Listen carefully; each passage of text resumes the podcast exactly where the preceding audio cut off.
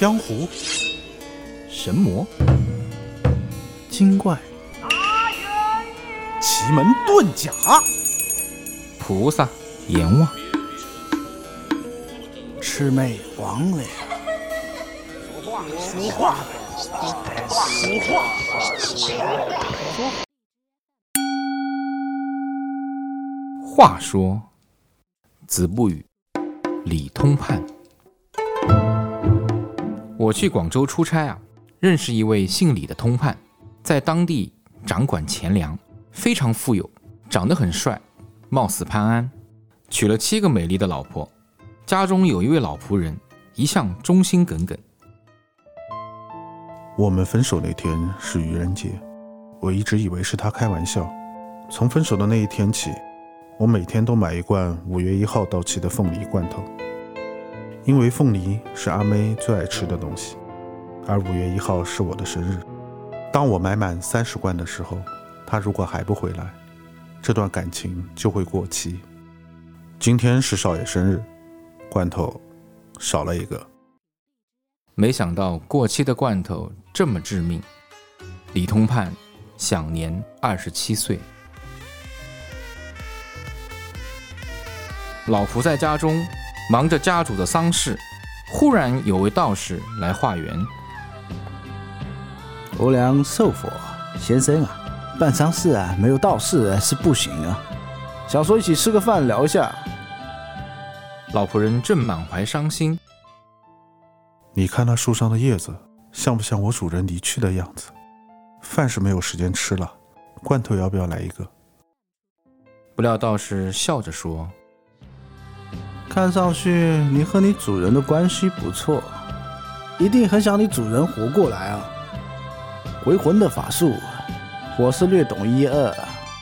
回魂就是复活了，起死回生呐、今天不要你九九八，不要你八八八，一六八，主人让你带回家。：“老仆人一听大吃一惊，告诉各位太太。大家听了都很惊讶，赶忙出来拜见道长。可是道长却不见了踪影。老仆和夫人们后悔怠慢了这位神仙道长，暗暗的责备和埋怨自己。没几天，老仆人上街，在路上又遇到了这位道长，真是又惊又喜，硬拉着这位道士赔罪。前天大酬宾啊，你不要，幺六八都舍不得，一家人在那边唧唧歪歪。今天优惠啊，取消了吧，全都取消了。看跟你有点缘分啊，老实跟你讲，阳间呢有阳间的法律，阴间啊有阴间的规矩，死人复活是要用活人的命来抵。刚之炼金术士，看没看过？真不知道你们家里人呢是不懂呢，还是不肯？老仆说道念念不忘，必有回响。不如我哋又同來過啊！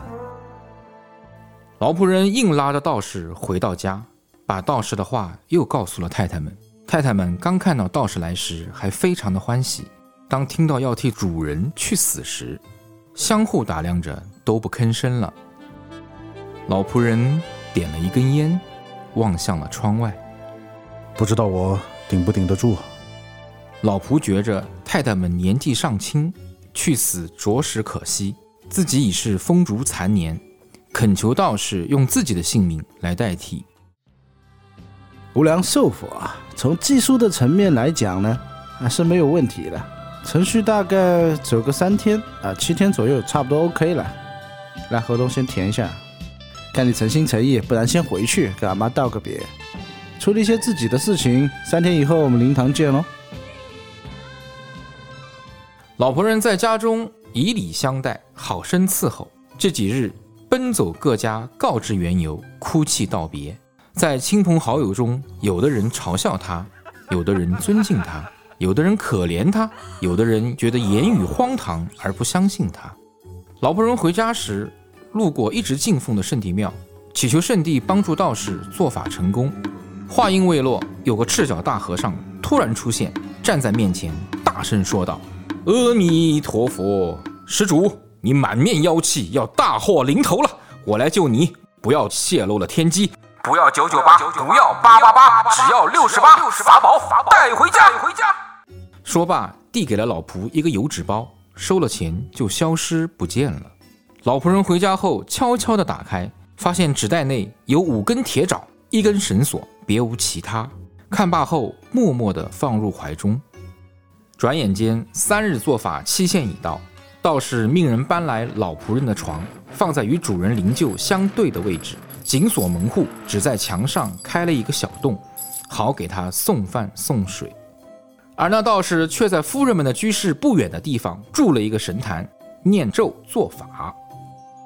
老仆人等了几日，没有发现任何变化。如果记忆是一个罐头，我希望它永远不会过期。刚起疑心，突听得床下有窸窸的响声。不一会儿，有两个黑人从地上冒出，绿色的眼睛，眼窝深陷，全身长满了短毛，身高半米左右，头大如车轮。两只恶鬼目光闪闪，死盯着老仆，一边盯着，一边围着棺材转，咬开了棺材裂缝。老仆听到棺材内有几声咳嗽的声音，很像自己家的主人。两鬼打开了棺材，把主人扶了出来。主人一副气息奄奄的样子，像是病入膏肓，非常的虚弱。两恶鬼用手按摩着主人的腹部，主人便渐渐有了气息，慢慢的开口说话了。干你娘的，怎样？哎，是不会啊，搞这么久。老仆定睛一看，身形虽像自家主人的模样，可是说话的声音却是老道。老仆人又气又恨，心想着关帝爷的话果然应验了。老仆急忙打开藏在怀中的油纸包，一道金光化作数丈金龙，将老仆一把抓住，捆绑在房梁之上。老仆人觉着眩晕，向下凝望，只见两只恶鬼将家主从棺材中扶出，来到了老仆人的床前，但却没有发现老仆人的身影。此时家主大叫道：“靠背，出啥事了？法术被破坏了啦！”两只恶鬼恶狠狠地在满屋子寻找，但却找不到那位老仆人。主人大怒，将老仆人的床帐和被褥全部撕得粉碎。其中一只恶鬼猛然抬头，突然发现老仆人躲在房梁之上，欣喜若狂，于是与家主一起跳着飞跃而上来抓老仆。还未碰及房梁，突闻一声响雷，凌空劈下，老仆掉落在了地上。定睛一看，却见那棺木闭合如初，两只恶鬼也消然不见。夫人们听到屋内雷响。赶忙打开门进行查看，老仆人把刚才发生的一些事情告诉了他们，却见到老道已经被响雷震死在了祭坛之上，尸体上用硫磺写了十七个大字：“妖道炼法异行，贪财图色，天条斩绝如律令。”